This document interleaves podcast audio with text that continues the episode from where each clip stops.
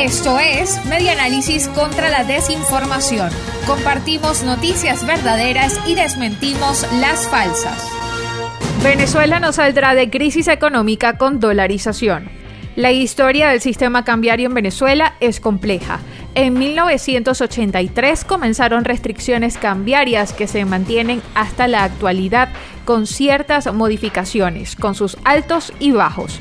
Durante 15 años, desde 2003 hasta 2018, las transacciones en dólares se hacían en el mercado negro y eran consideradas como ilícitos cambiarios en el sector oficial, debido al control cambiario ejercido desde Cadivi e instancias similares creadas a posteriori, y también por la ley de ilícitos cambiarios, finalmente derogada en el año 2018.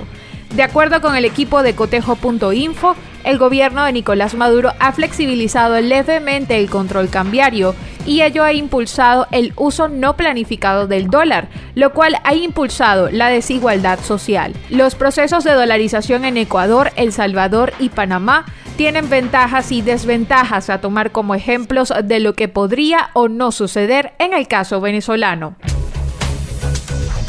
Esto fue Media Análisis contra la Desinformación. Síguenos en nuestras redes sociales, en Twitter e Instagram en arroba medianálisis y nuestra página web medianálisis.org.